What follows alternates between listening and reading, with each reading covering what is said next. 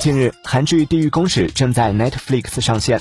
据统计数据显示，该剧在上映隔日就在马来西亚、墨西哥、韩国等多个市场获得了收视第一的好成绩，综合收视率更是登上了全球冠军。这是此前大火的《鱿鱼游戏》都未能达成的成就。此前，著名游戏制作人小岛秀夫也曾在 Twitter 上推荐该剧。《地狱公使》改编自人气网络漫画，讲述了超自然存在突然降临，将多人送进地狱，引起社会混乱的故事。